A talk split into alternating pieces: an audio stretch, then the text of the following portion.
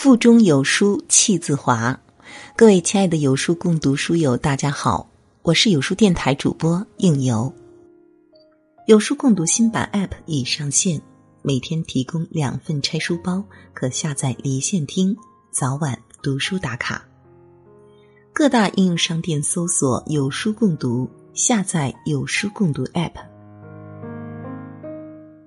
今天分享到的文章来自零七七。我不再随便发朋友圈了。如果喜欢这篇文章，不妨在文末为我们点个赞哦。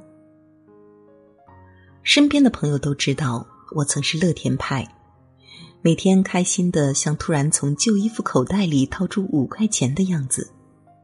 我曾也热衷于分享生活里的喜悦，从早期的 QQ 空间到后来的微博、朋友圈，乐此不疲。我信奉分享快乐是一件共赢的事，或许就因为如此，从小到大人缘特好，从不觉得孤单。直到二零一四年，我的信条开始动摇。那年年底，我有幸获得了集团的优秀员工奖，讲真，就我工作资历以及极低的获奖比例，根本轮不到我，所以当时简直兴奋到飞。领完奖那天，我迫不及待的在朋友圈发了一条动态。一方面想告诉朋友我在外省工作很顺利，不用担心；另一方面想说，我努力获得了回报，自我鼓励记录一下。在一片点赞和好评里，夹杂着两条陌生人的评论：“获个奖有啥显摆的？像个幼稚园小朋友得了小红花似的。”讲真，那一刻我懵了。我反问自己：我哪里做错了？怎么就成显摆了呢？怎么就成幼儿园小朋友了呢？我在朋友眼中是这样的人吗？我情绪一下子就低落了。想去理论，发现他们并不是我的朋友，只是一面之缘的被采访对象。仔细一想，朋友圈里也不都是真心朋友。也有一些其他缘由添加的关系人，他们只是一个看客身份，只想满足当下自己的表达欲望，并不在乎你的分享和感受。那一刻，我才意识到，快乐分享错了人就成了显摆，就好比难过分享错了人就成了矫情，甚至一个笑话。有个认识很多年、曾经关系不错的学姐，经常给我的动态点赞。前不久，她问我：“七哥，你还在山东做记者吗？”我当时特别惊讶，都北漂一年多，经常发动态，她也点赞，怎么就不知道我的现状呢？后来我明白了，尽管每条动态都有上百点赞和评论。但大多数人并不是真正关心你的生活，所以觉得很多事情自己做了，自己知道就好，没必要给别人看。记住，不懂你的人，要么觉得你炫耀，要么觉得你矫情。昨晚我发起了一个互动，让你们说说自己怎么过的坎儿和还没有过去的那个坎儿。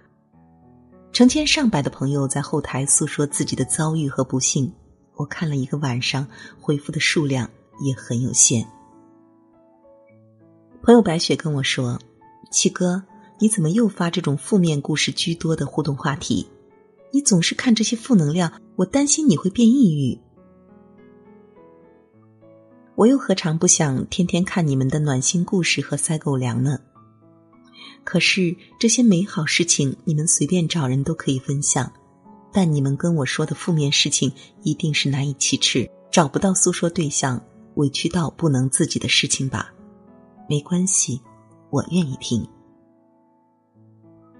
有个读者说，昨天他外婆去世了，但是离家很远很远，坐火车赶不上出殡，坐飞机太贵，他家庭承担不起，他很难过，就找男友倾诉。可是男友就随便敷衍了一句，就去打游戏了。她对着男友发火：“是我外婆重要，还是你的游戏重要？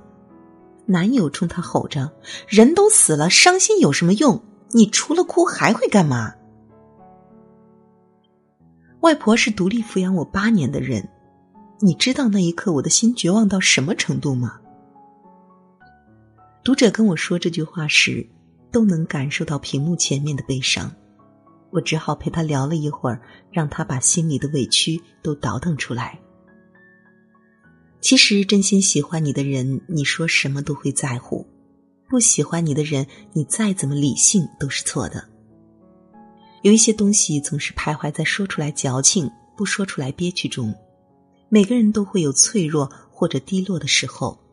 你需要一个懂你的人，他不会嘲笑你矫情，不会把你的伤疤当笑话讲给别人听。很多时候，你选择沉默，不是因为自己内向，而是因为你不知道他是不是那个愿意听你分享的人。你总是担心你的苦楚在别人那里就是茶余饭后的笑谈，所以你不会像过去那样肆无忌惮的发朋友圈。甚至你深夜发了动态，第二天醒来就删除了。或许是你想得到某人的安慰，却迟迟没有到来，所以你绝望的一键删除了。我有个好朋友在京读研，眼下开学了，一向爱分享的他也没怎么发动态了，我就微信给他打个招呼问候一下，最近还好吗？很快对方回复了一个哭泣的表情。我不好，一点都不好。我赶忙追问：“怎么了？”他发过来几个字：“我妈妈没了。”我除了发去一堆拥抱的表情，很无力。我不想给他电话，知道握着手机的他一定在哭泣。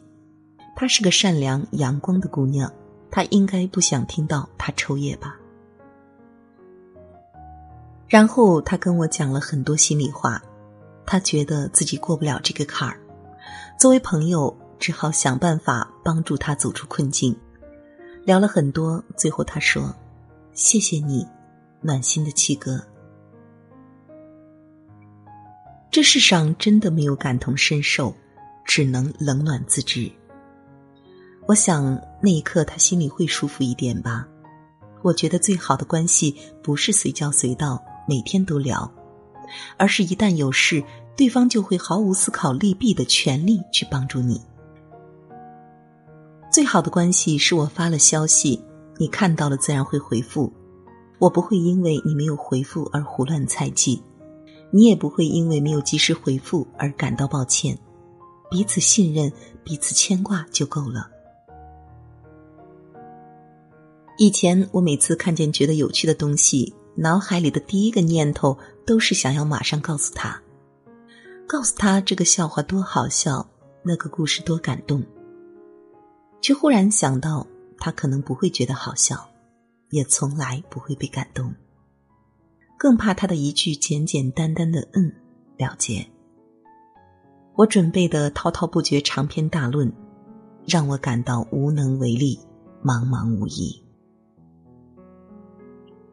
所以你的倾诉对象错了，全世界都知道你的丑事与悲伤，快乐分享错了人，就像被浇了一盆冷水。其实很多时候，矫情真的不应该总是被责难。当你面对心爱之物或者感情共鸣时，难免会感情泛滥，手足无措。人人皆是如此，只是没有城府、不懂遮掩的人表现出来了。所以。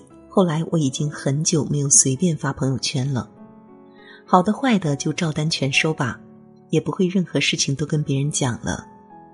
要说也会单独小窗某个值得信任的人去倾诉。你不过是想找一个懂你的人，懂你的脆弱，懂你的委屈，懂你的执拗，懂你的坚强。你可能不再随便发朋友圈了。但希望你有一个可以随便小窗的人，可以跟他分享忧愁和喜悦，彼此掏出一颗最真诚的心，说出一些最恳切的话。但愿有生之年，只诉温暖不言伤，倾心相遇，安暖相伴。